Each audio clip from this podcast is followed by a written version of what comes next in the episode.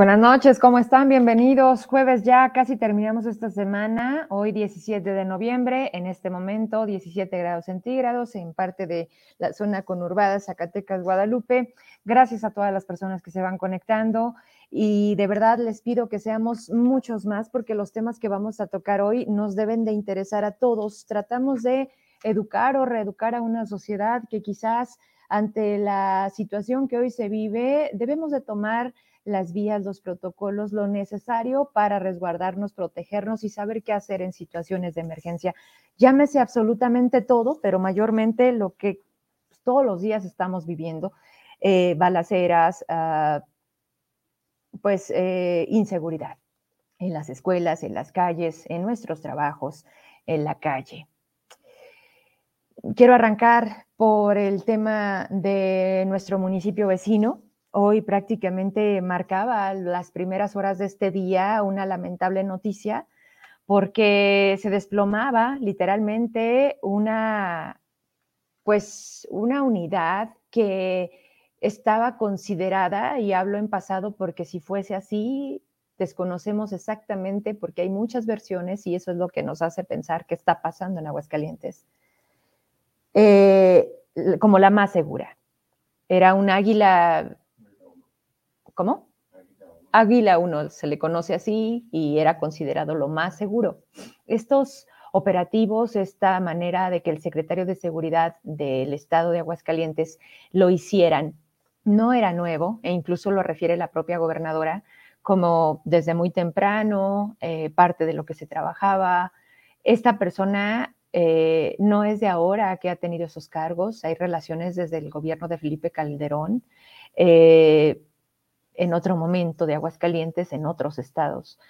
Y, y bueno, las primeras versiones eran, eran inauditas, eran, eran confusión, era empezar y subíamos a nuestras redes el desplome, la caída, la forma tan abrupta de cómo no, no sabemos en qué momento algo del cielo, porque además no puedo imaginar el momento en el que el piloto, sin duda experimentado, vio la manera de no eh, pues caer en una zona habitacional.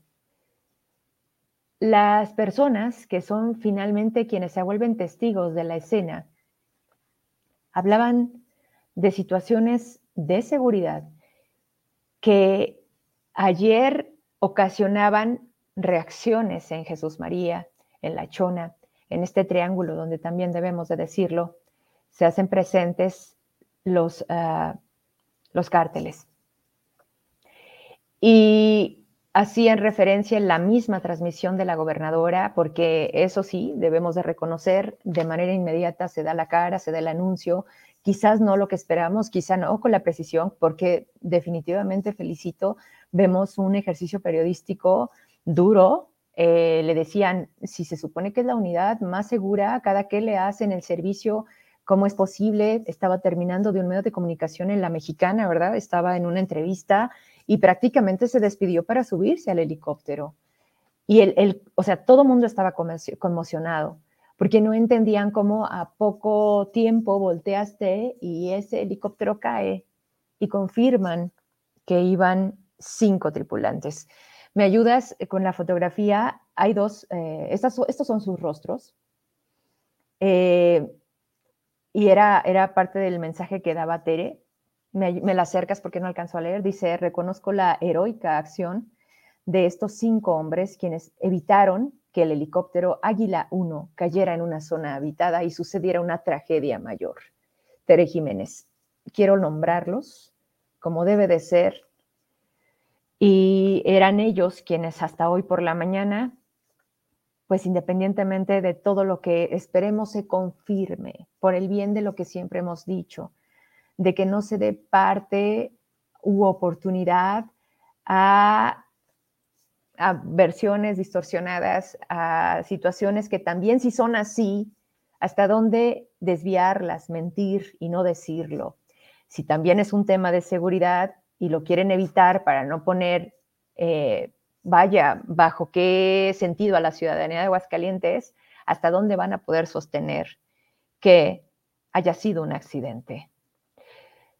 Esta es el que, la esquela que salía en un primer momento a, mediodía. Decía el gobierno del estado de Aguascalientes lamenta, lamenta profundamente el fallecimiento del capitán Víctor Manuel Valdés Sánchez, el piloto Legario Andrade Zamorano, el artillero Juan Humberto Rincón Martínez, el artillero Alejandro Serafín, Serafín Guerrero, que ahorita lo checamos porque uno de ellos era de Loreto, era, era de nuestra tierra y fallece en este accidente. Y el secretario Porfirio Javier Sánchez Mendoza. Nos unimos al dolor de las familias, elevamos las oraciones para el eterno descanso. Aguascalientes, 17 de noviembre 2022. Hasta aquí y derivado, por supuesto, de todo lo que en las próximas horas del agradecimiento que, que, doy a la gente de Aguascalientes que nos estuvo mandando sus videos, sus comentarios, los audios. Vaya, el momento, gracias a ustedes a través de la tecnología, hoy nos permiten tener de primera mano qué está pasando no solamente en Zacatecas. Vámonos con la local. El adelanto de aguinaldo, lo quieras o no, el 25% mañana se deposita ¿Para qué pidieron las listas preguntándole a los trabajadores, a la burocracia del gobierno del Estado? Oye, tú si quieres, oye, tú si quieres, oye, firma, oye, firma. Si hoy este tuit o no sé qué subió David Monreal es de, ahí les va, me vale si lo quieren o no, si lo tienen programado, si sus compromisos tienen una planeación, ahí les va para que se lo gasten en el buen fin. Híjole, no sé si vaya a haber el otro 75%, pero pero no se vayan a quejar porque estamos cumpliendo. No, pero además espérate, échamelo para que vean cómo dice que gracias a su austeridad. En ese momento habían transcurrido 14 minutos de su publicación y dice lo siguiente, el gobernador hace un año recibimos el Estado en una quiebra financiera técnica. Hoy, gracias a la austeridad, a la disciplina y a la honestidad, se están riendo, ¿verdad? Yo también. Podemos cumplir los compromisos adquiridos con dos sectores. Los demás chinga su madre. Pero con dos sectores fundamentales de la sociedad, que son los maestros y la burocracia, ya, ¿eh? Ya, aplausos, señores. Ambos recibirán un adelanto de su aguinaldo que a su vez funcionará como un estímulo a la economía al otorgarse en las vísperas del buen fin y del cierre del año. El bienestar y prosperidad de las familias zacatecanas será siempre nuestra prioridad. Nada más que sabe que, Gober, se me hace que usted pues, no vive en Zacatecas o no visita Aguascalientes. El dinero no se queda aquí. O sea, si ustedes pensaban reactivar la economía de este estado, que ya sabemos cómo está, adelantando o sí o sí, quieras o no, tu 25, pues no se queda aquí, señores. Medios Zacatecas, al menos los fines de semana, se van a Aguascalientes o se van a otras partes. Entonces, la lana no se queda en Zacatecas. Si ese era parte de su super plan, pues le lamento informarle otra vez que está equivocado. La gente está molesta. La gente me escribe y me dice, pero entonces, ¿para qué nos preguntan? Dice Blanca Ríos, ya, ñañé, ya lo depositaron y no tomaron en cuenta si lo, solicitamos o no. Ahí está, ahí está la confirmación. O sea, me dicen, oye, pero no, no lo pedí. ¿Por qué no nos hacen caso? ¿Por qué no nos respetan? Yo tengo planes, yo lo espero para este tiempo y tenemos que hacer con esa lana esto. ¿Por qué no nos hacen caso? Exacto, Pedro. Davis, deposítale también al ISTESAC, chingao, aunque sea el 25% de todo lo que les deben. No les preguntes, dáselos. Ah, ¿verdad? Pero no, no, no, no, no. Aquí el punto es, calladito del magisterio, Ah, porque además otro que salió con el descaro, Oscar Castruita, otra vez. Compañeros de la sección 58, sí, ¿no? Típico. Gracias a la buena voluntad del señor gobernador,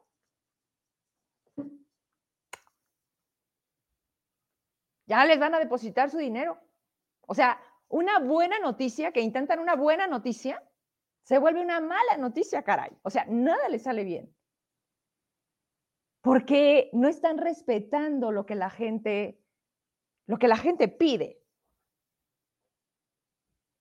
Ahí está su comunicado.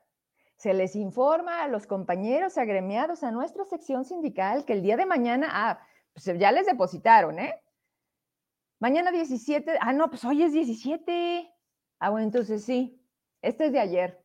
Se, se adelantará el pago del 25% del aguinaldo a 6 mil trabajadores, las 58 son los estatales, educación básica, media superior y superior. Hasta ahí. Bueno, ya ustedes sabrán. Ya ustedes sabrán, cuide su dinero, cuídese mucho, están asaltando. Me mandaron mensaje, a los maestros los están asaltando. Hay quienes se tienen que uh, mover a comunidades, a otros municipios que tienen que tomar carretera, los están asaltando. Y caray, tengo también que decirles que después de lo que pasó con el Instituto Mexicano del Seguro Social y sus trabajadores, donde lamentablemente le arrebata la vida a uno de ellos, que era el director de finanzas, y que eso debería de haberles dado un motivo para cambiar su modelo de tener que llevar en efectivo los viáticos a los municipios, no, no va a ser así. Van a continuar haciéndolo así. Estamos juntando la información necesaria para hacerla pública y decir, entonces, ¿a quién le importa la vida de sus trabajadores? Entonces, ¿quién defiende o quién los vulnera y quién los pone de esa manera para que, híjole, pues, es tu chamba, como esté la situación en Zacatecas? Y miren, están todos callados, ¿eh? Yo no he escuchado a nadie que hable al respecto. A nadie. Se hizo nota nacional como todos los días y mañana será otro día. Pero no puede ser que su propia institución no resguarde o garantice su seguridad, de verdad. Y quiero, quiero presentarles esta denuncia. Miren nomás. Pásame la completa. Tiene que ver con la función pública, con gente de la función pública. O sea, con alguien que tiene un cargo allá adentro, pero que en la casa no se toca. A los cuates de las cuotas, esos pueden violar todo lo que sea, meter a su familia, conflicto de intereses, ponerse el sueldo que quieran y no pasa nada. Échame todo el documento. Gracias, Aime, por esperarme. Ahorita voy contigo. Pero necesito que escuchen lo que está pasando en otra dependencia. Señores, no acabamos. Cuando no es Jerez, es Secretaría de Educación, hoy es la función pública. Miren, dice a quién corresponda. Según información que consta en la página de la Secretaría de la Función Pública, se consideran actos de corrupción los siguientes cohecho, desvío de recursos públicos, abuso de funciones, obstrucción de la justicia, conflicto de intereses, contratación indebida, desacato, simulación de acto jurídico, tráfico de influencias, encubrimiento, nepotismo, violación a la ley federal, austeridad republicana. ¿A quién estamos describiendo? A la nueva gobernanza, ¿verdad? El objetivo es denunciar públicamente, ahí viene lo bueno, un acto de nepotismo en el gobierno del Estado. Le comento, en septiembre del año 2021, el gobernador del estado, David Monreal, otorgó nombramiento como subsecretario de Responsabilidades de la Función Pública a Ángel Manuel Muñoz Muro, quien a la fecha sigue ahí. Súbele, por favor. En mayo de 2022 se da el nombramiento también por parte del gobernador a Diana Montserrat Castillo García como directora general de la Escuela Estatal de Conservación y Restauración de Zacatecas, Refugio Reyes. ¿Quién es ella? Según Transparencia, trabajadora del gobierno del Estado, como técnico especializado en la Secretaría de Desarrollo Urbano, Vivienda y Ordenamiento Territorial, o sea, la CEDUBOT, y pasó a ser directora de una institución educativa. La señora no tiene experiencia ni en dirección ni en educación, según su currículum, que también tenemos en nuestras manos, y lo cual es necesario para ocupar este puesto según el decreto de la creación de la escuela publicado. Aquí especifica las cosas, los tiempos y la antigüedad, pero eso les vale. Vámonos para arriba. La razón por la que se denuncia el nepotismo de los servidores públicos antes mencionados es porque estos tienen una relación conyugal, o sea, son esposos, según consta en archivos del registro civil, que pues aquí también viene. La información publicada en, ahí están todas los vínculos, las páginas, hasta septiembre de 2022, ella sigue perteneciendo a Sedubot, pero también a la Escuela de Conservación y en ambos lados cobra en Sedubot y como directora general. Esos son los beneficios de ser la esposa de un alto funcionario de la función pública. Para ellos no aplica la ley. Aunque ella haya sido ya trabajadora de gobierno del Estado, el nombramiento como directora fue cuando Ángel Manuel ya era subsecretario y ambos puestos son de dirección y de toma de decisiones, acto que da lugar a nepotismo y desarrollar otros actos de corrupción, como es conflicto de intereses, encubrimiento, tráfico de influencias. Tan es así que la misma página de la Escuela de Conservación aparece una publicación donde el subsecretario acompaña a la directora, o sea, su esposa, a un trámite gestión actividad relacionado a la escuela. Profesionalmente, ¿qué tiene que ver el, el subsecretario Ángel Manuel en esa actividad? ¿Por qué interviene? ¿Y en qué otras acciones ha intervenido? Como funcionaria, el hecho de que él sea responsable de auditar la escuela, es decir, a su esposa, se llama conflicto de intereses. ¿No es la secretaria de la función pública la encargada de impulsar y fortalecer la vigilancia ciudadana y el combate a la corrupción? O sea, ¿Umbelina? Es Ángel Manuel Muñoz Muro quien quiere hacer a un lado a la secretaria de la función pública, a Umbelina López para quedarse él con su lugar. Rumor que surge después de la glosa que no se llevó a cabo de esta secretaría, donde él organizó todo un plan para hacer quedar mal a la secretaria Umbelina, pero ¿cómo podría estar a cargo de una de las secretarías más importantes del Estado alguien que comete actos de corrupción? ¿Encubre la secretaria esta situación? ¿Permitiría a los diputados que un personaje así fuera nombrado secretario de la función pública? Se puso una denuncia en el portal de la misma secretaría. Tiene el folio que usted ve en pantalla. Pero se acude a los medios de comunicación sabiendo el compromiso con la sociedad por dar a conocer estos actos de corrupción, porque seguramente dentro de la Secretaría no va a proceder la denuncia. ¿Qué esperan cuando se trata de nepotismo relacionado a un subsecretario de la Secretaría encargada de combatir la corrupción? Ahora entienden por qué no pasa nada. Porque además los eligen así con esos perfiles. Simplemente una denuncia que será archivada. Le pedimos hacerlo, llegar a los diputados de la Comisión del Sistema Estatal Anticorrupción. Ya lo hice, ya lo tiene en sus manos Ernesto Romo. O por ser el presidente uno de los mismos, de Morena, hará caso omiso a esta denuncia. Podemos, eh, pedimos su apoyo para dar a conocer la situación. El subsecretario es un hombre déspota que hace uso de su poder para cometer actos de corrupción. Le pido se mantenga como anónima la denuncia, pues los comentarios sobre este señor son malos y tememos incluso, escuche usted, tememos incluso por nuestras vidas. Se dice que él tuvo que ver en un incidente ocurrido en la Facultad de Derecho donde mataron a un estudiante que incluso tuvieron que andar escondidos y resguardados. Vámonos para arriba.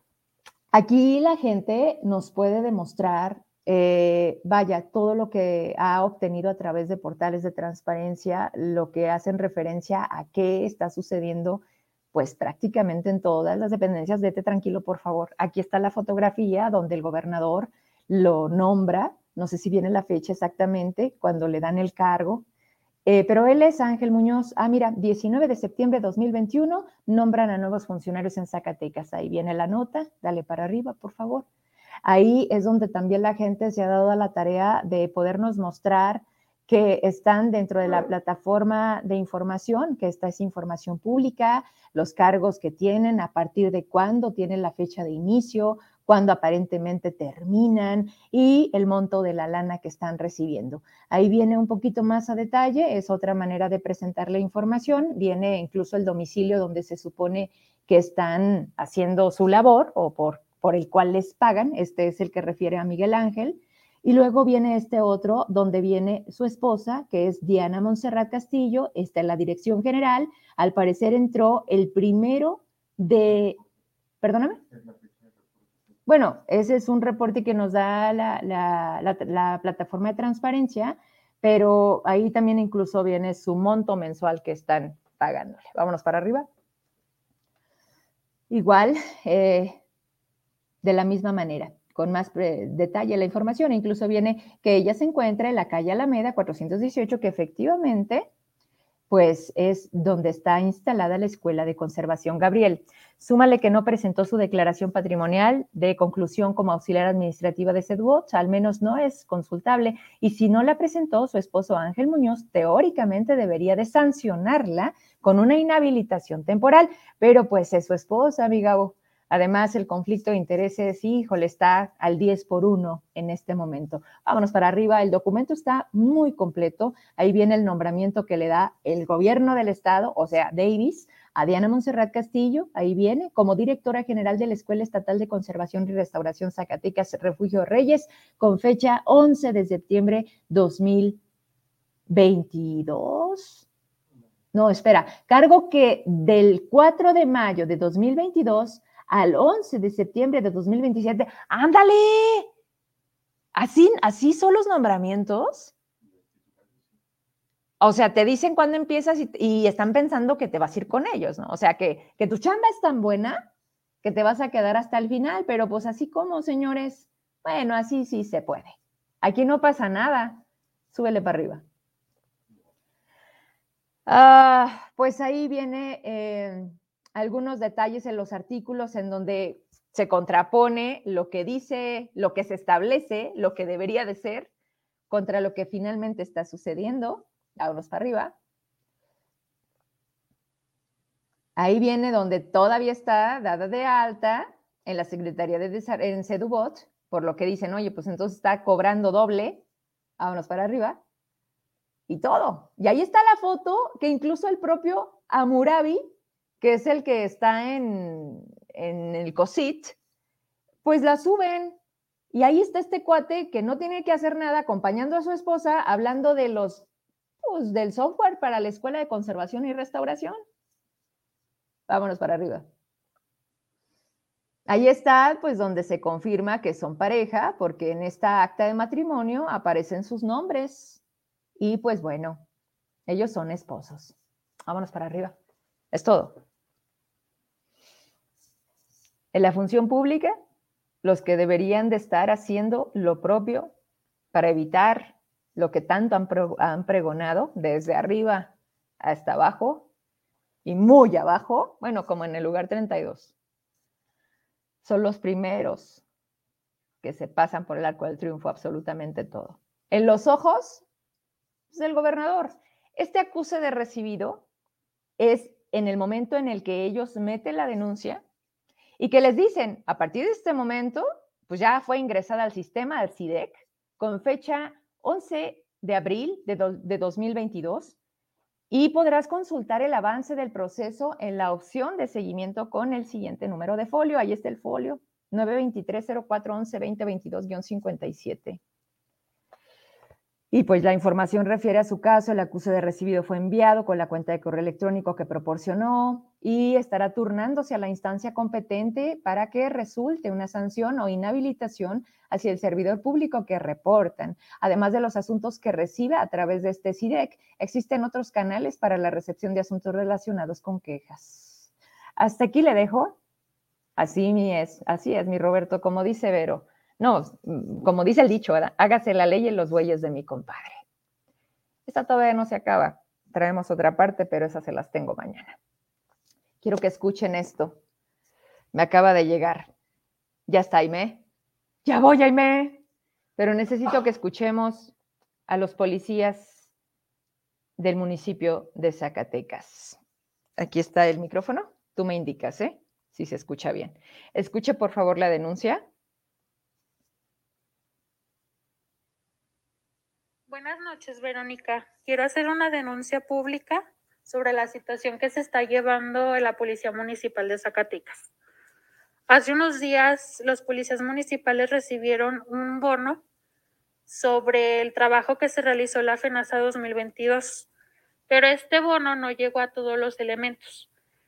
Los elementos municipales que están comisionados a la Policía Metropolitana no recibieron dicho apoyo ya que el licenciado Gustavo Serrano, que es el secretario de Seguridad Pública Municipal de Zacatecas, no los incluyó la lista. No sabemos el por qué y no hemos tenido ninguna respuesta favorable por parte de él. Y de su secretaria, que es Yolanda Ramírez Galván, que es el enlace administrativo de la, del Ayuntamiento de Zacatecas.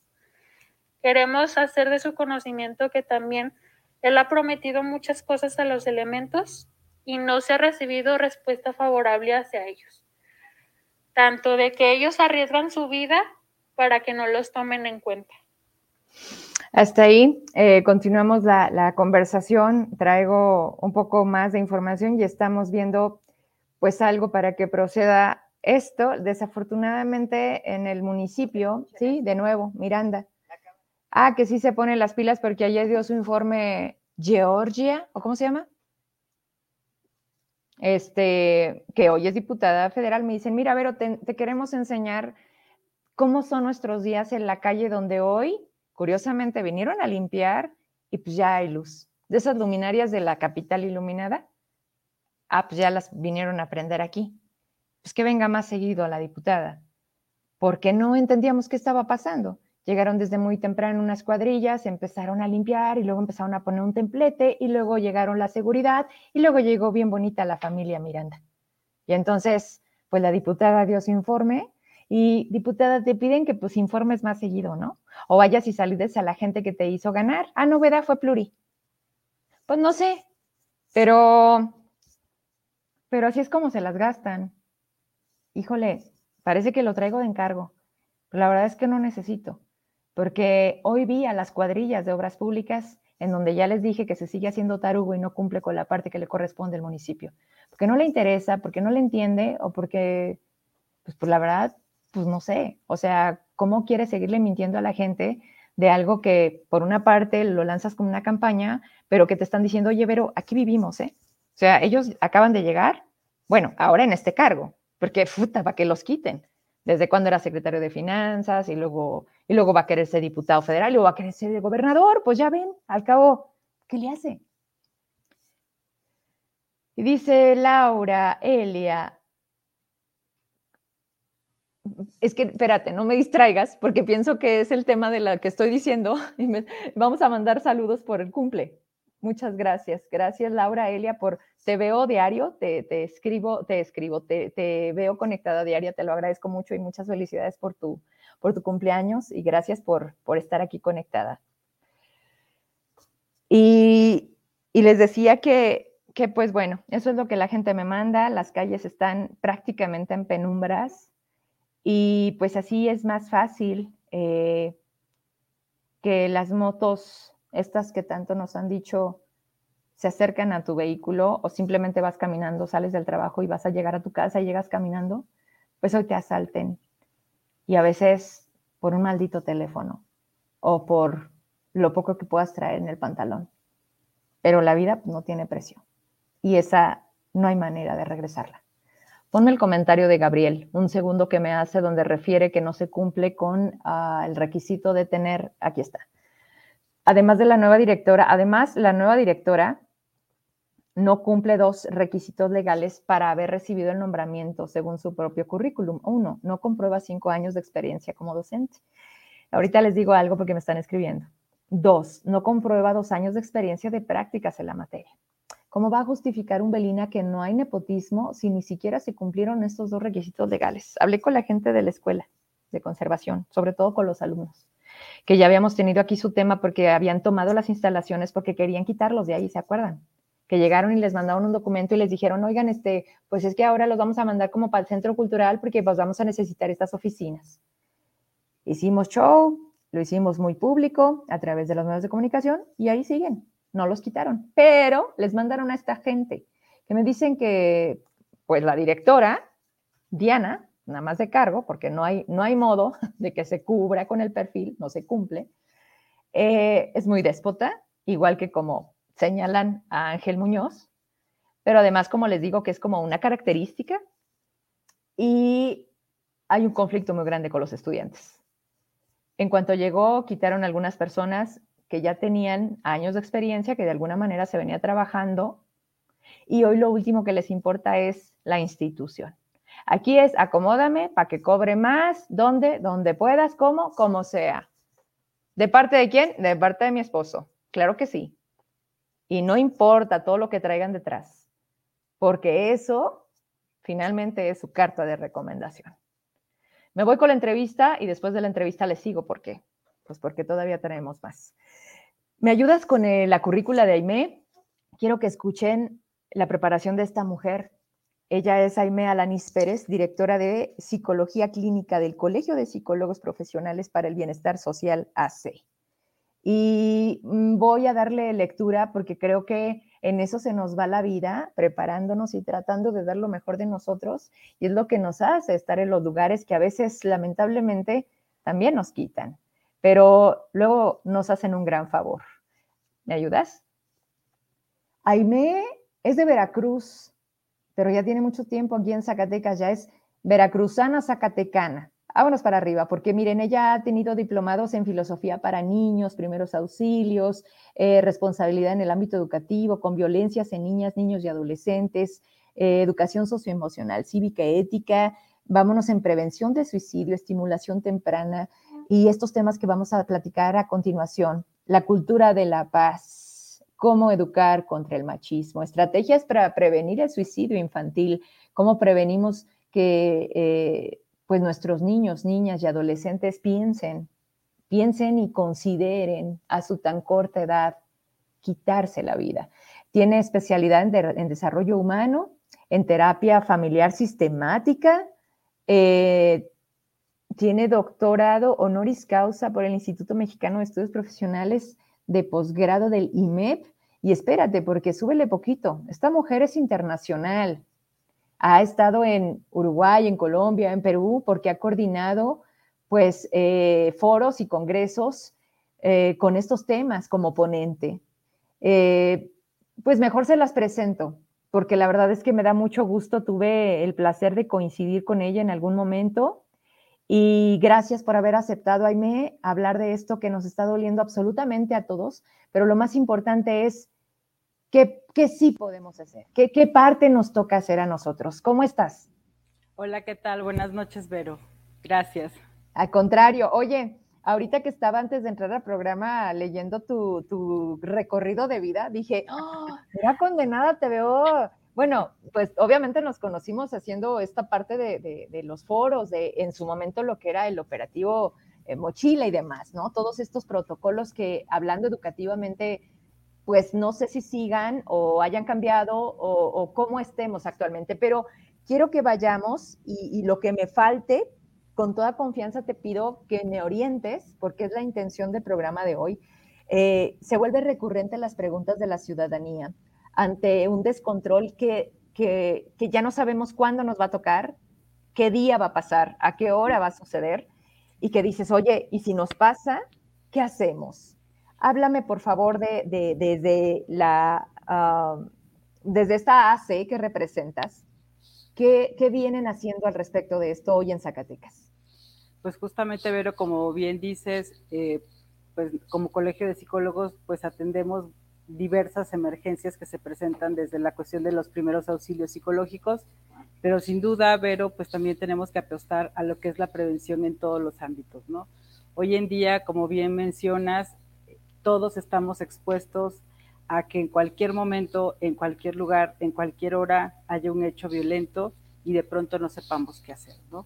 Y es bien importante, eh, sabemos que a lo largo de varios gobiernos, desde que estuvo Felipe Calderón, eh, desarrolló un programa que se llamaba Escuela Segura, emitieron unos documentos donde venían como ciertas medidas de seguridad que se pueden implementar eh, justamente donde tiene mayor impacto, donde, donde tenemos mayormente concentrada la población, que es en las escuelas, ¿no? Y con las familias. Y pues viene, y siempre digo, ¿no? Las medidas de prevención es como los que somos padres de familia cuando tenemos un pequeño que empieza a caminar a los 12, 13 meses, ¿qué hacemos? Pues donde hay los enchufes de luz le ponemos taponcito, quitamos la mesa de centro, quitamos el florero, eh, guardamos esos líquidos como el cloro y todas esas cosas eh, lejos de su alcance, ¿no? Vamos a proteger, eh, hacer esas cuestiones, ¿no? Pero ahora lo tenemos que hacer, pues lamentablemente, en esta situación, ¿no? ¿Qué hacemos cuando hay una crisis de seguridad en la ciudad, cerca de una escuela o cerca de tu casa, ¿no? Es bien importante como familia nosotros tener como nuestro propio protocolo, ¿no? Yo con mis hijos tengo como esto, compartimos una aplicación que se llama Live 360, donde todos los, los tres nos vemos en, en dónde estamos ubicados en el momento, el tener como un punto de reunión, si salimos al centro y pasa algo, nos vamos a encontrar en tal lugar, ¿no? Siempre tener como eso muy claro, ¿no? ¿qué otras cosas vamos a hacer? Bueno, yo vengo, como bien decías, del estado de Veracruz, hay sismos, hay inundaciones y se hacen simulacros constantes en las escuelas sobre este tipo de cuestiones, ¿no? Y, por ejemplo, en la época que estuvo eh, el Peña Nieto y Aurelio Nuño en la Secretaría de Educación, pues emitieron otro protocolo que se me hace muy interesante, sobre todo uno que emitieron para la educación media superior, que es el único en México donde sí viene especificado qué hacer eh, ante una cuestión de balaceras cerca de una institución educativa, ¿no? ¿Qué hacer antes, qué hacer durante y qué hacer después?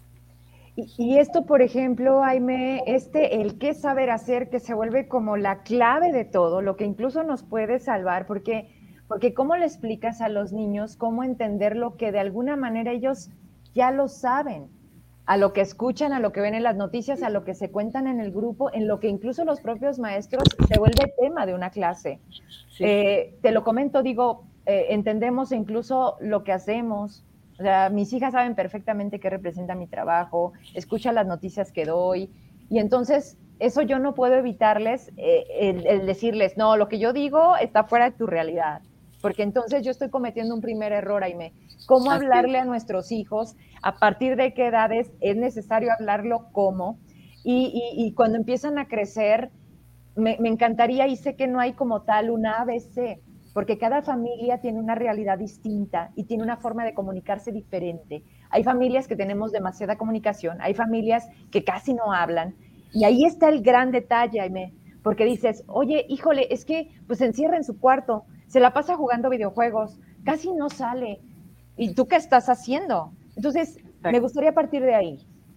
Sí, eso que dices es muy cierto y justamente después de la pandemia vino a trastocar toda esta cuestión que digamos que vino como a, a ¿cómo podríamos decir? Hacer como a truncar, a truncar esta fase del desarrollo eh, socioemocional en las niñas y niños, ¿no? No saben cómo socializar con otros niños ni con los mismos miembros de su familia, ¿no? Sobre todo cuando los niños empiezan a entrar en la pubertad y en la adolescencia, donde empiezan a aislarse, empiezan a exigir su espacio privado, hasta te ponen en la puerta no pasar, no entrar, tocar, y yo les digo de verdad, papás, toquen porque no saben lo que pueden encontrar cuando abran esa puerta, ¿no? Porque está en procesos de exploración de su cuerpo y de muchas cosas, ¿no? Entonces seamos respetuosos de la privacidad, pero sí es importante empezar a generar este vínculo con nuestras niñas, con nuestros niños, con nuestros adolescentes a través de una comunicación y siempre les he dicho, no hay la mejor manera que ser claros y directos, no andarnos por rodeos, por ejemplo, la cuestión de la prevención del abuso sexual, no decirle a los niños tu mariposita, tu galletita, tu cosita, tu pirrimpimpín, o sea, las cosas por su nombre como son pene, vagina, eh, trasero, pechos, o sea, así tal cual, ¿no? Y de todas las cosas hay que ser muy claros y directos y de verdad los niños lo entienden perfectamente bien, ¿no? A nosotros los adultos es que nos cuesta, es que cómo le voy a decir al niño y nosotros... Pero es que traemos una herencia, Aime. O sea, si te das cuenta esto tal cual que me estás diciendo es porque también para nuestras generaciones, para nuestros padres, para nuestros abuelos eran como un tabú, era como eso no se habla, eso no se dice, como si eso no fuera a pasar. Y entonces se volvía a tu escuela, tus amigos. Y a veces los amigos no son los mejores, las mejores influencias que te puedan entender qué estás pasando en un proceso donde estás cambiando y donde no sabes quién eres, porque eso es la adolescencia. Es una metamorfosis. Muy gruesa. ¿Y, por qué, ¿Y por qué el suicidio se hace más presente como en ese sector? No sé, tú, tú que tienes datos y por supuesto que, admiro mucho el trabajo que haces.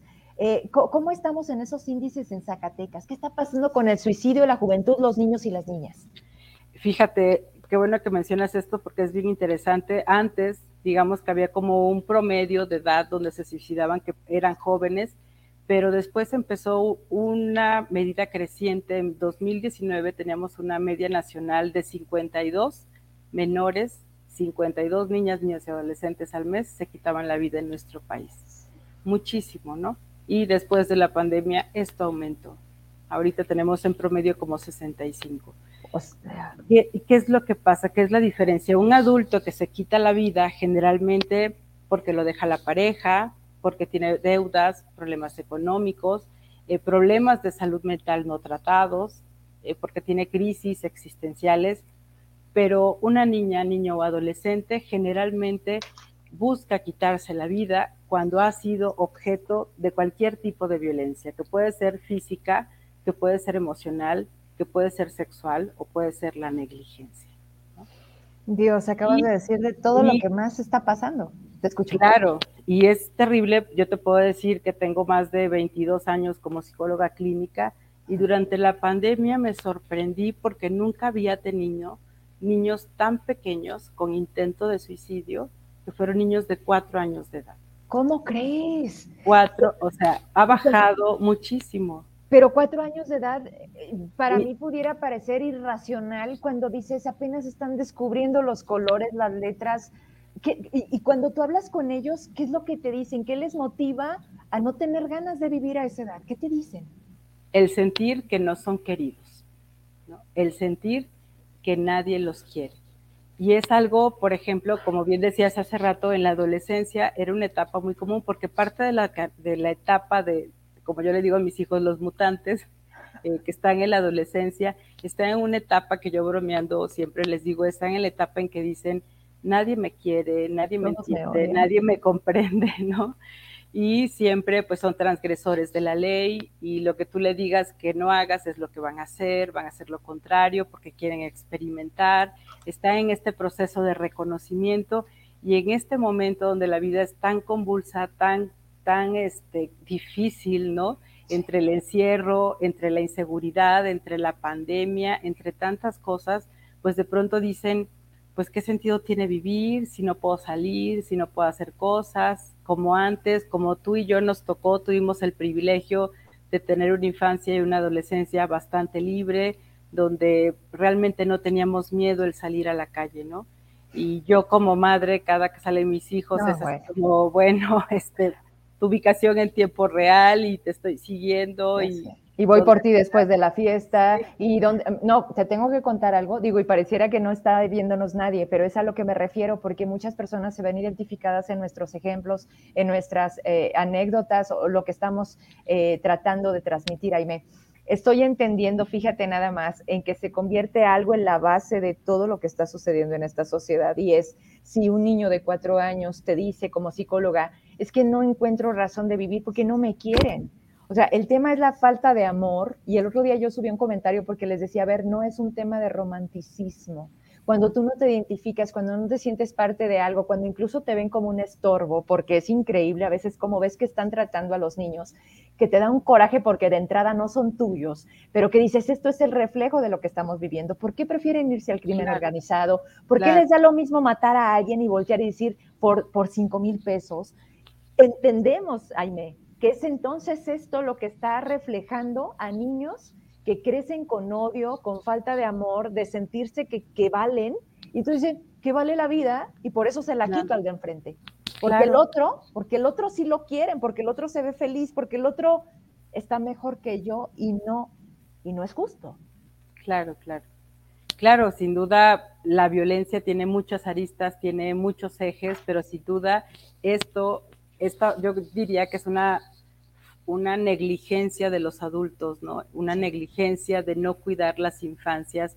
A veces cuando los niños están pequeños estamos muy atentos que tienen que comer tres veces al día, eh, que tienen que dormir su siesta y de pronto empiezan a crecer, pero nos olvidamos qué están consumiendo nuestras niñas, niños y adolescentes en los medios de comunicación, qué redes sociales utilizan, a quiénes tienen agregados en sus, en sus redes sociales, qué música están escuchando, qué le están metiendo a su cerebro todo el día con los corridos tumbados, con el reggaetón, con Bad Bunny, con todo ese tipo de cuestiones, es increíble, ¿no? Entonces, estamos descuidando mucho a las infancias, ¿no? Ahorita la mayoría de los niños, por ejemplo, dicen, el Facebook es para viejitos. ¿no? Así, ¿no? Ellos usan... Y aquí estamos, Jaime, ¿cómo me dices eso?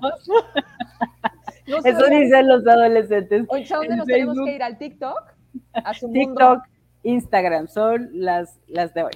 Esas son de la chaviza. Perdón que te interrumpe, qué, qué, bueno que dices esto de las redes, porque pareciera que la vida se traslada a un mundo digital. Al metaverso. al metaverso. No sabes, aparte de que tienes esta esencia de lo que haces, eh, me enseñas mucho. Cada entrevista que yo tengo con gente como tú, que trato de traer al programa para que nos ayude, si alguien nos escucha y dice, ¿sabes qué? Encontré la clave, lo voy a intentar, yo me doy por servida.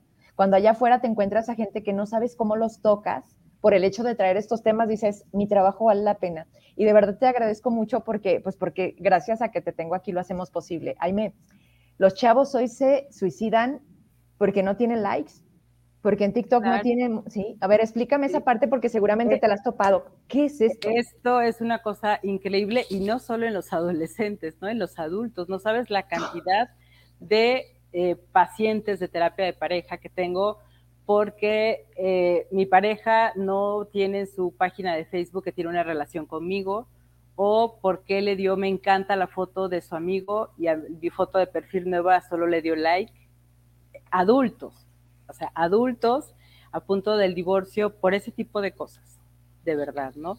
Y entonces en los adolescentes pues están en esta vida virtual, el metaverso que de verdad yo bromeo mucho con ellos porque les digo, ¿para qué quieres el teléfono si nunca hablas? No se supone que el teléfono es para hablar. Y ellos les da un pavor hacer una llamada telefónica, o sea, ellos mandan mensajes de voz, mandan este chats, ¿no? Pero hablar les, les da un pavor interactuar de manera personal por teléfono, ¿no? Y entonces estamos frustrando la comunicación, o sea, eh, lo que es que todo se relaciona, Ime, la pandemia nos aísla, pero nos encuentra. O sea, fíjate, no nos da la oportunidad de decir, oye, tienes dos niños, se llaman, ¿eh? ¿Y, qué crees? Conócelos. Y espérate, en Zacatecas tenemos el privilegio de comer, cenar, a lo mejor no desayunar juntos, pero la vida de esta ciudad de provincia te permite estar. Pero en Ciudad de México, Aime, donde me tocó vivir, en Veracruz, o sea, es de, pues sí, sí tengo esposo, lo veo el fin de semana, o sea, Sí, las distancias, el tráfico, nos limita la convivencia. ¿Qué pasó en la pandemia con Ciudad de México? Hubo muchísimos divorcios. Bueno, yo no sé cómo. ¿Y Zacatecas cómo fue? ¿Qué te llegó en pandemia?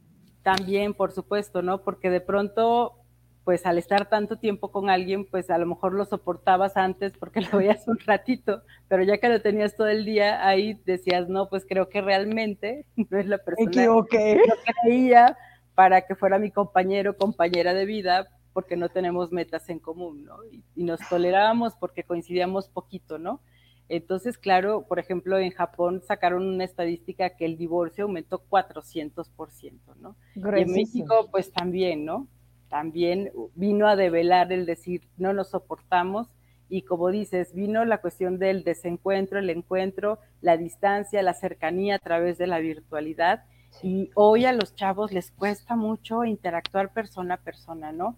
Tengo pacientes jóvenes en edad universitaria de veintitantos años y me dicen, híjole, es que yo ahora mis compañeros los aguanto dos horas, ¿no? O sea, si voy a una reunión, ya, las dos horas me quiero ir a mi casa porque ya, ya me fastidiaron, ya, ya no los aguanto que los quiera mucho, ¿no?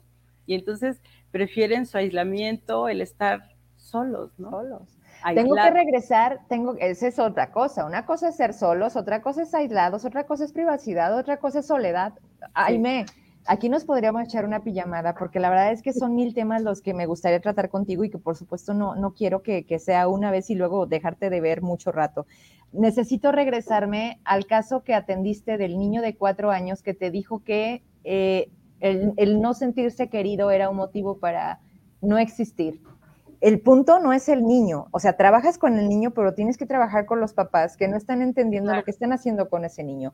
¿Qué pasa con esas familias? Que seguramente no es una, pero que a lo mejor los papás no le dan relevancia y que le dicen, ay, no seas latoso, no seas exagerado, no seas chillón, los niños no lloran, ¿sabes? O sea, eso sí se vuelve a repetir. Eso que nos decían antes y viene con tu currículum. ¿Cómo educas para que no sean machistas? Claro. Claro, ¿no? ¿Y, quiénes somos las, las generadoras de los machos? Las mujeres. Las mamás. Las mamás que los educamos así, desde que le decimos a la niña, lávale el uniforme a tu hermano, levántale eh, el plato de la mesa a tu hermano, ¿no? Cuando es empezar a, quitar como esas diferencias de género, ¿no? Por ejemplo, en España, en, las escuelas primarias llevan una nueva materia que se llama habilidades para la vida, Y por igual a niñas y niños los enseñan a cambiar la llanta, a pegar botones, a planchar, a hacer un huevo estrellado, o sea, son habilidades para la vida, no es de hombre o de mujer. ¿no? Oye, y que además, bueno, yo, yo te lo comento porque así como tú tenemos sobrinos, eh, nuestros propios hijos, y cuando luego empiezas a ver que tienen unas cargas de tareas que dices, o sea, no, no están disfrutando la escuela porque están pensando en cumplir con el proyecto para tener buena calificación, para seguir pasando el año, se te va una vida de 18 años de escuela, sales, no tienes trabajo. O sea, fíjate el mensaje. esa es otra cuestión bien interesante, ¿no? Que de pronto decimos, eh, a través de la escuela puedes desarrollarte y puedes tener mejores oportunidades y puedes tener movilidad social.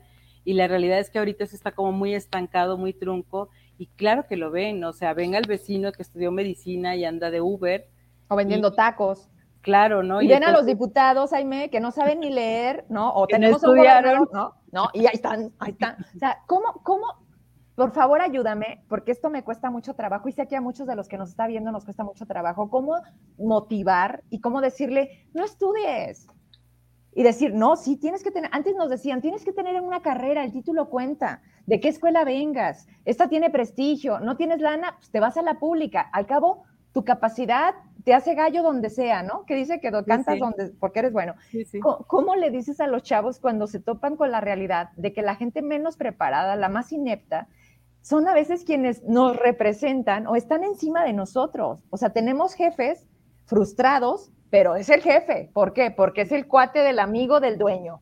Y tú que eres el fregón, el más listo, el que tuviste 10, el que saliste, el que tienes todo, te tienen armando cajas.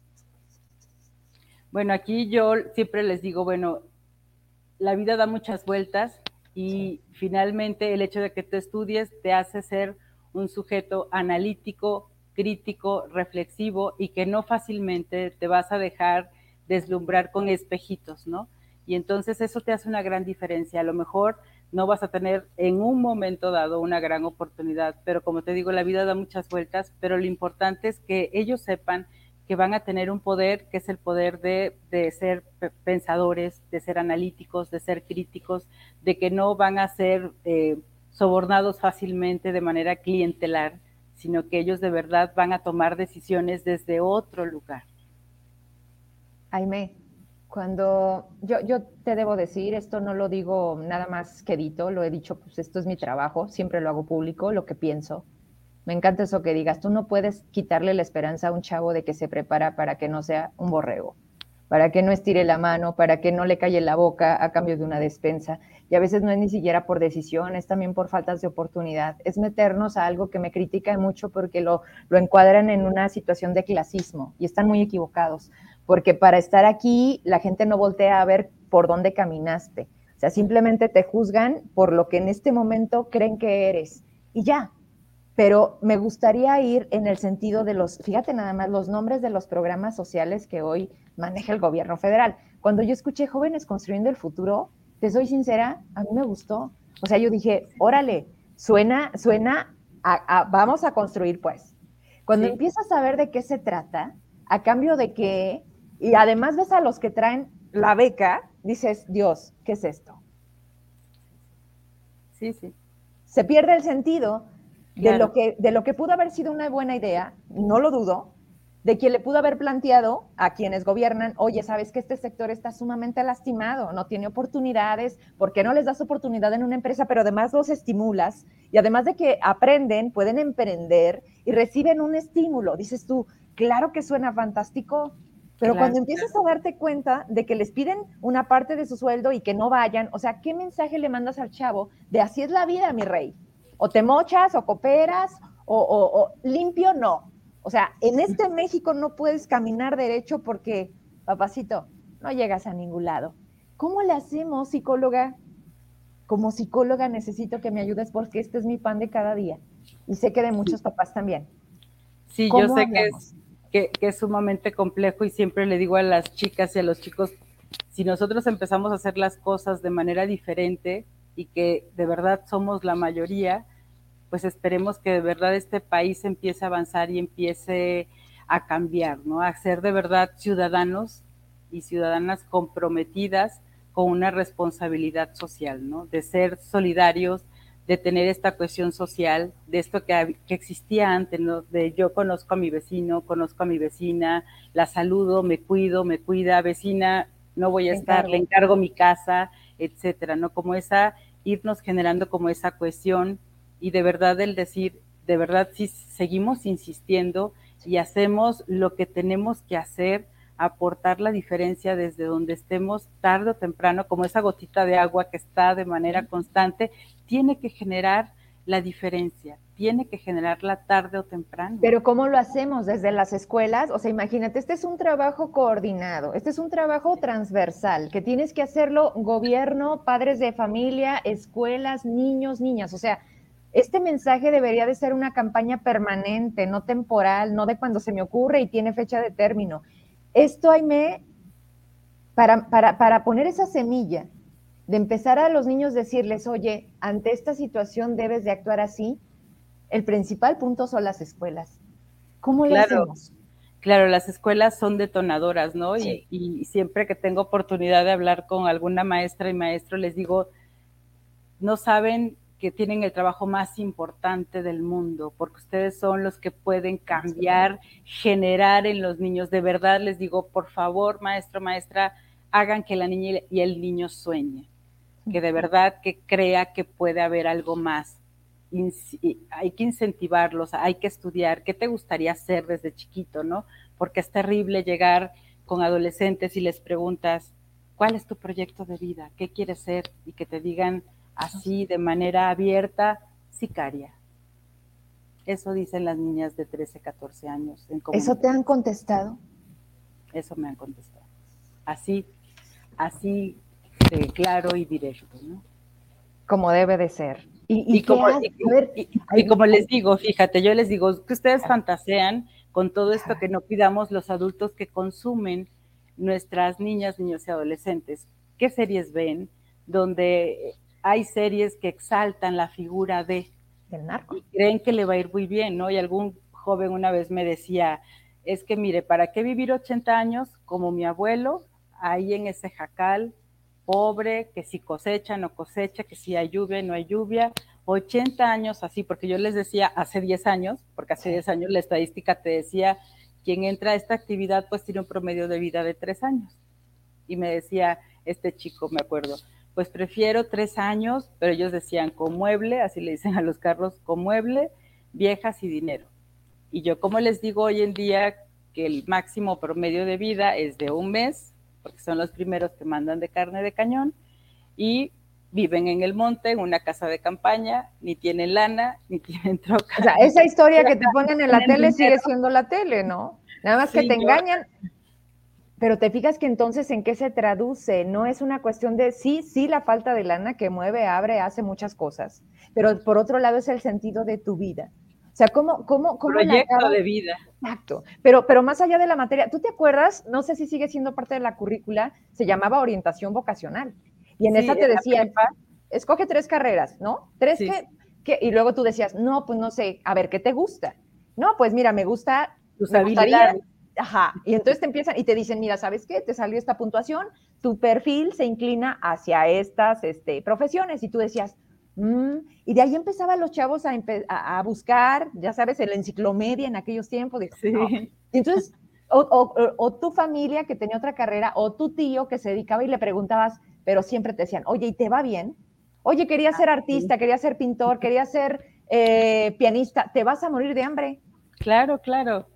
Mira, yo cuando le dije a mis papás, quiero estudiar psicología, lo primero que me dijeron, te vas a morir de hambre. ¿Por qué? ¿Por qué no estudias otra cosa? O sea, de verdad fue lo primero que me dijeron, pero como yo soy bien necia, no me muerto de hambre, aquí estoy. Y al contrario, de verdad, cuando hablo con adolescentes de, prepa, que me he tenido oportunidad de ser docente, y estamos en esta parte y luego me dicen, es que maestra, mi mamá quiere, eso me encanta, mi mamá quiere que, estudie eh, para doctor que sea abogado, que sea contador, son como las tres favoritas de los papás, ¿no? Y yo les digo, ¿y a ti te gusta? ¿Y tú tienes habilidad para eso? Aquí les digo, lo más importante es, lo que a ti te guste, o sea, no importa si tú quieres ser panadero, pero si a ti te gusta, vas a ser el mejor panadero de la colonia y no te va a faltar para comer, ¿no?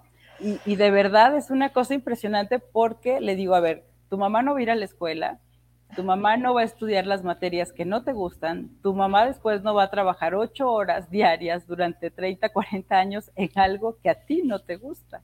Por eso elige algo que a ti te guste, que disfrutes, ¿no? Y tenía una amiga, la voy a balconear, que ella, ella soñaba que su hija fuera doctora, ¿no? Y siempre le, le insistía y la niñera iba muy bien académicamente y cuando llega al momento de decidir la carrera y ella le dice, pues quiero ser chef.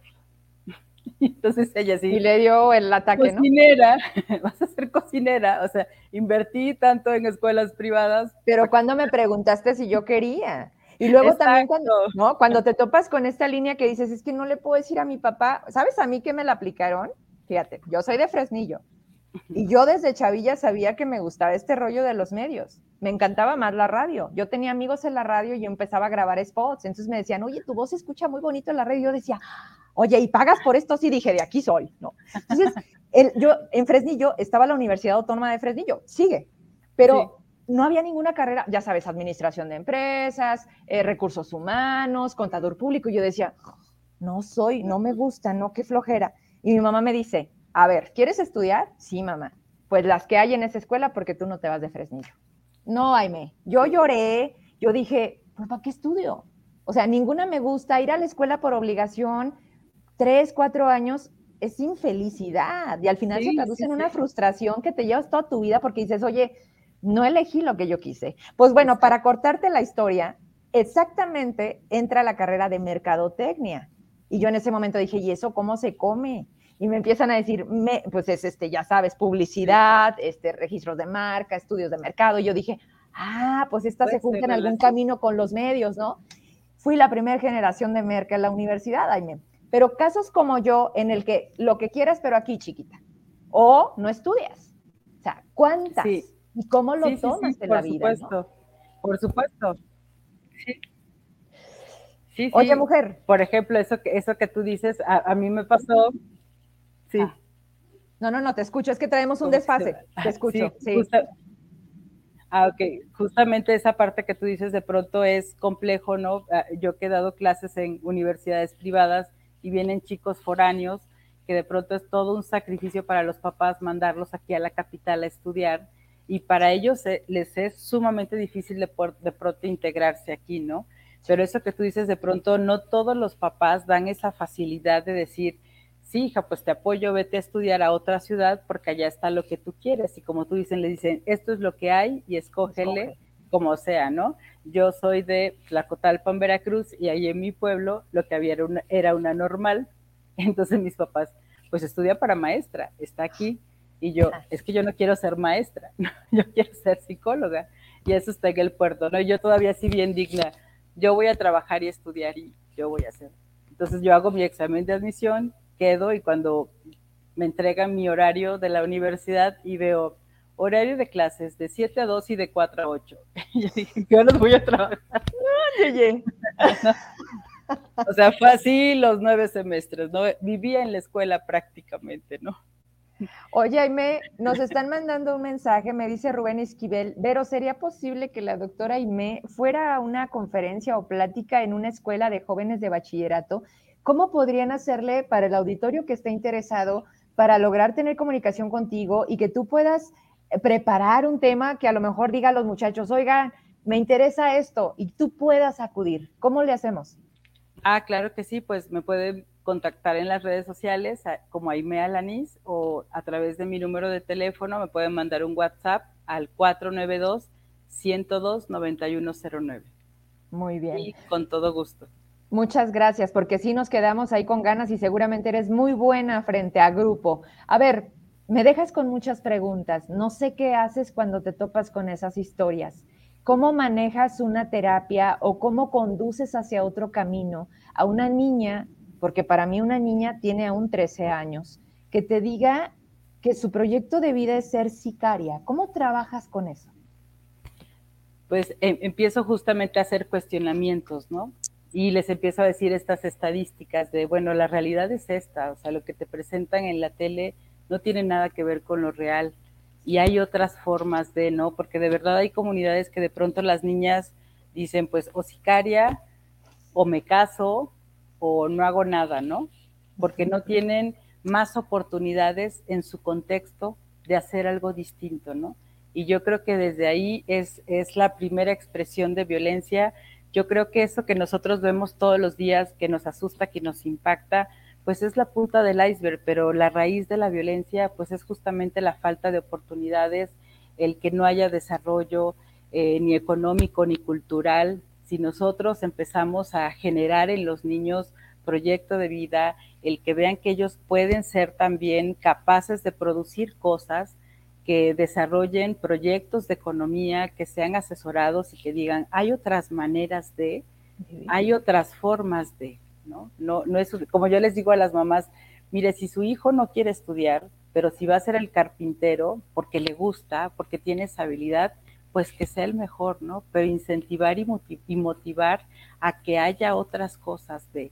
Y yo creo que nos falta desarrollar mucho en las comunidades pequeñas la cultura, ¿no? El que los niños de verdad piensen, por ejemplo, admiro mucho a nuestro Simitrio que sabe y eso que hace con los niños en las bibliotecas, el, insistir en que los niños lean, de verdad la lectura, el que te haga imaginar, que te haga salir de tu realidad, que te haga soñar y desear algo distinto, pues eso te mueve del lugar, el hecho de que se genere la chispa del deseo tenemos que trabajar con nuestros adolescentes la chispa del deseo, que deseen, porque siempre me dicen los maestros, ¿cómo motivo a mis alumnos que ahorita con la pandemia llegaron tan desmotivados? Bueno, la motivación, su raíz etimológica viene de mover y no podemos mover a alguien que no se quiera mover por sí mismo.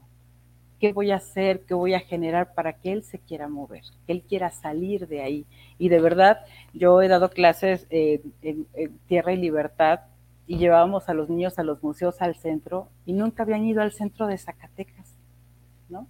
No conocían ningún museo, ¿no? El hacer ese tipo de cosas que a veces son bien sencillas, a los niños les cambia el panorama y dices, ah, hay, hay, hay otras cosas, hay otras formas de vivir, se pueden hacer otras cosas distintas pues buscar esos otros factores protectores en nuestras niñas, niños y adolescentes que es lo que urge para de verdad empezar a cambiar esta realidad que hoy vivimos y nos duele.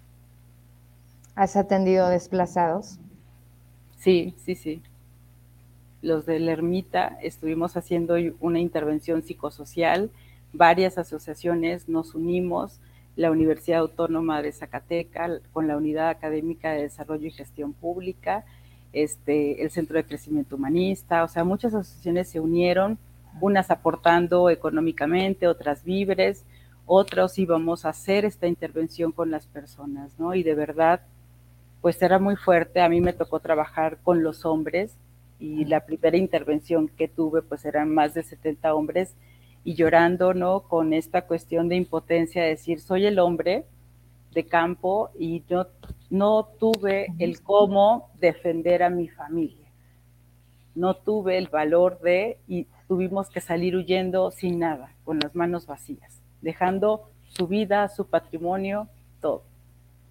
Y es empezar a trabajar sus habilidades emocionales, su resiliencia, y fue un trabajo multidisciplinario que intervino el gobierno, intervino Secretaría de Seguridad Pública, el Ejército, la comunidad migrante, pues hizo un trabajo multidisciplinario y en tres meses el 80% de esa comunidad logró volver, ¿no? Porque se, hicieron muchas condiciones, pero de manera conjunta. Y yo creo, Vero, que sin duda hoy esa es la clave, ¿no? El dejar de hacer, de ser individualistas, empezar a unir fuerzas, a unir esfuerzos, porque es la única manera en que podemos obtener resultados de algo.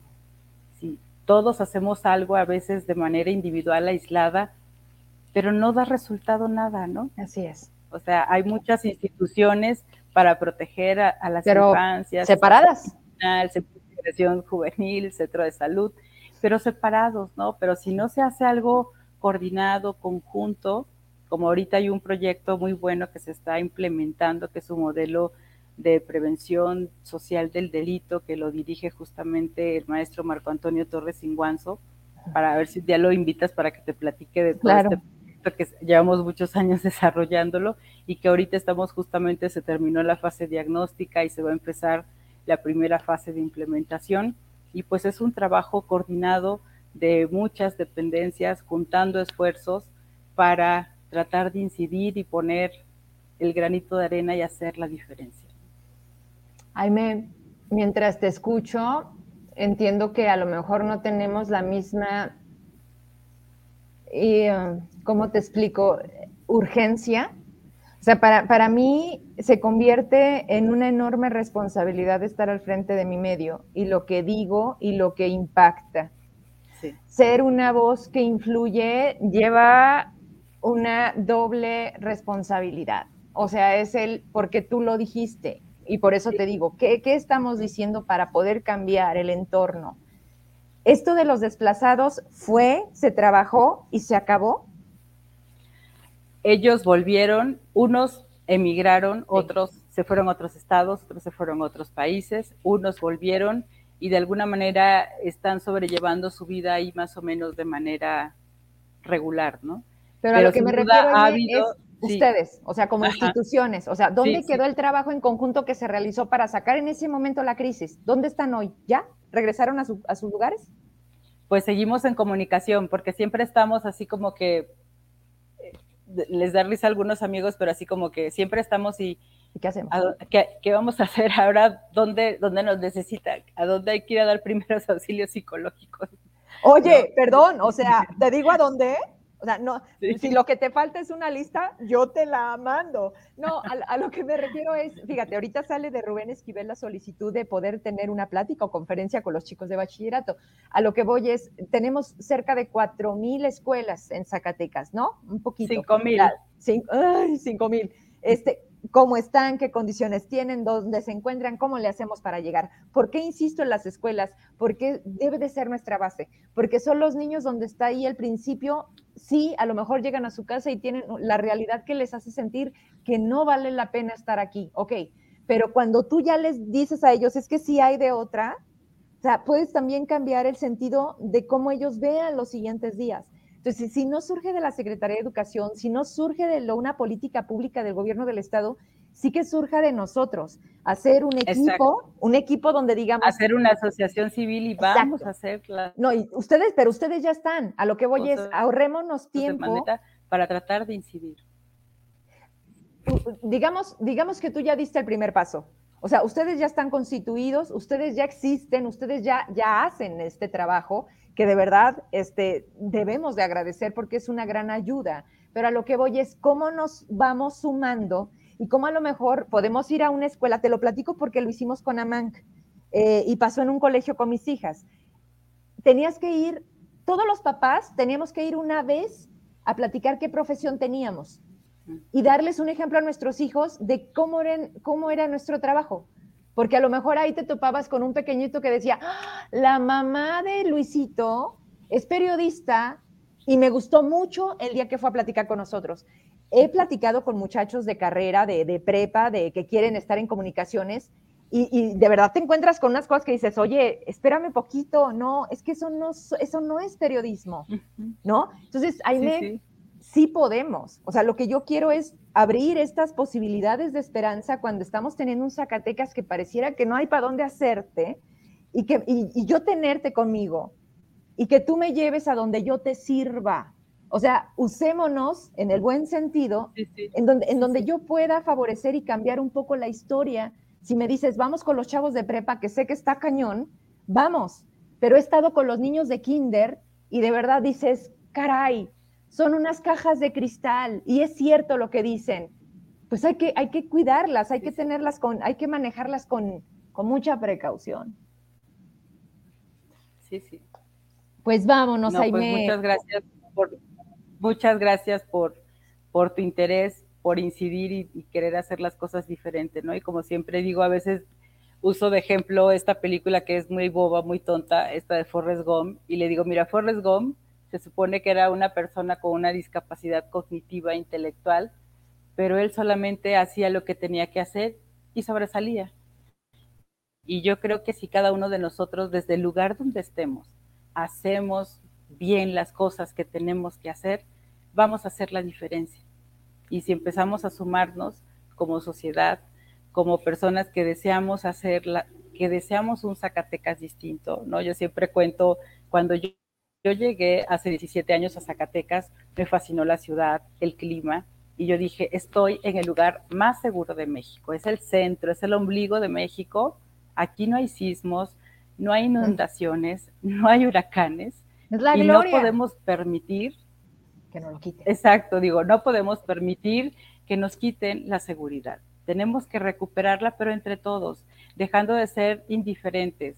Es que le pasó al de la colonia de al lado, al vecino de enfrente, en algo debió de andar, o sea, no empecemos a cuidarnos entre todos, empecemos a desarrollar esto que se llama seguridad ciudadana, empecemos a hacer alianzas entre vecinos y cooperemos para una cámara vecinal, hacer un grupo de WhatsApp, empezar a unir esfuerzos, ¿no? Como ciudadanos simples, pero que eso empiece a incidir en proteger lo más importante que tenemos, que son nuestras niñas, niños y adolescentes, que son el presente y el futuro de la humanidad misma. Oye, dentro del colegio tienen alguna capacitación que nos puedan dar, a lo mejor por partes en el programa, a lo mejor hacemos un programa especial en donde te digan, si estás en la calle, si vas en tu carro, si, si ves que eh, están en el, al de enfrente tratándolo de secuestrar, eh, cuando sientes que los balazos están cerca de ti, pero no lo ubicas, ¿qué debes de hacer? Cuando se escuche lo que ha pasado en Calera, eh, que las balas están cerca de la escuela, los niños tienen que estar pecho tierra, ¿cuánto tiempo? Los papás nos da una impotencia de decir lo que pasó en Colinas, pero tengo que ir por mi hijo, no hay manera de salir, está todo este, rodeado por, la, por, las, eh, por las corporaciones, no tengo quien vaya por mi hijo, o sea, llega un momento de caos, Aime. ¿Hay, ¿Hay algo que nos puedas decir para volvernos a ocupar de la agenda y traerlo al programa porque me interesa? Claro, ¿no? Siempre hay formas, siempre te digo, siempre hay procesos que estudiando, analizando todos los protocolos que hay los diferentes estados aquí en el país y a nivel internacional, y lo primero que te dicen es tener la calma. Y si papá, mamá, si empieza a ocurrir una balacera cerca de la escuela de tu hijo, lo peor que podemos hacer es ir a la escuela en ese momento. Lo, nuestros niños están seguros en las escuelas. Si la escuela tiene su protocolo, si la escuela está cerrada, si los niños están en sus aulas, nosotros esperar a que la contingencia pase y entonces ir, porque si no nos vamos a exponer nosotros y vamos a exponer a los niños y va a ser un caos. Entonces, de verdad, eh, con la, tener la cabeza fría, mantener la calma y posteriormente trabajar esta cuestión de la crisis, que, que, es mucho de lo que no hacemos, ¿no? No hacemos, no trabajamos el curar el trauma, porque de pronto dicen, ah, aquí hubo un homicidio doloso, ¿no? Fueron dos muertos o fue un muerto. Y se cuenta eso, pero no estamos contando a las demás víctimas, los que observaron ese hecho que quedó de alguna manera traumatizada, afectada emocionalmente y no estamos trabajando con ellos, no estamos curando el trauma del duelo de ese evento.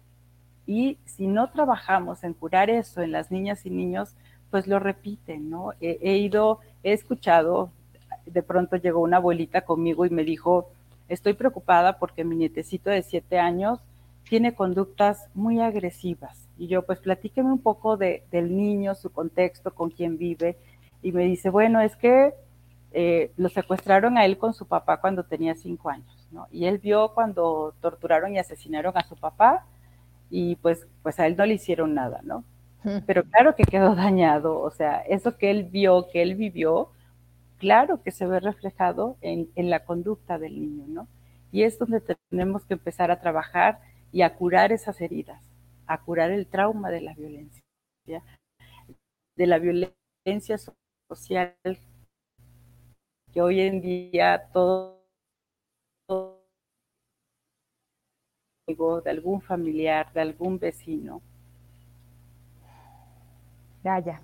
No, pues mira, Aime, te agradezco un montón el tiempo, prácticamente se nos fue una hora y yo seguiría aprovechando de tu experiencia y sobre todo de tu solidaridad, de, de, de, de esta manera de cooperar desde lo que tú puedes hacer. Gracias, Aime. Te, te propongo que no sea, que no, que no, me abandones tanto. Luego, el otro día dije, Aime.